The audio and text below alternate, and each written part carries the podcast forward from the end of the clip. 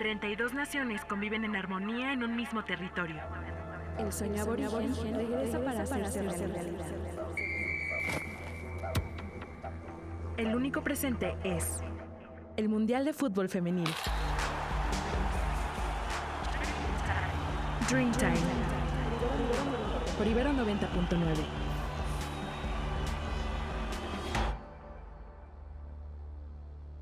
¿Te imaginas un mundo en el que los humanos, los animales y todos los seres vivientes existiéramos en completa armonía?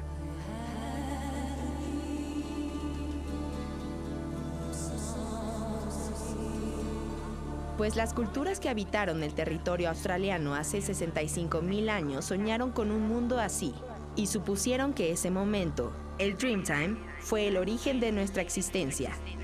El primero en usar este término fue Francis James Gillen, un antropólogo y etnólogo, conocido por estudiar las tribus nativas del centro de Australia.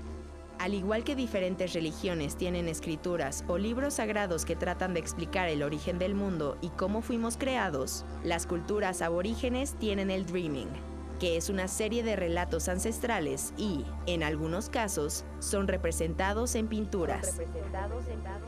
This is the story the old people told us about bat and crocodile.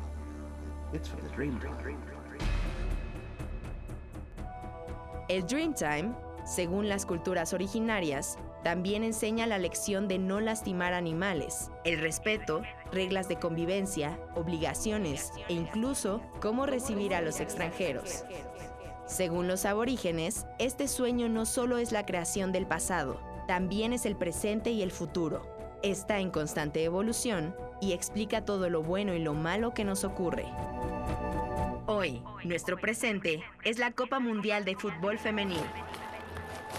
30 días de completa armonía y esfuerzo físico Para lograr un mismo objetivo. la Copa Mundial Femenina de Fútbol. La convivencia utópica ancestral materializada en el Mundial Femenil de Fútbol.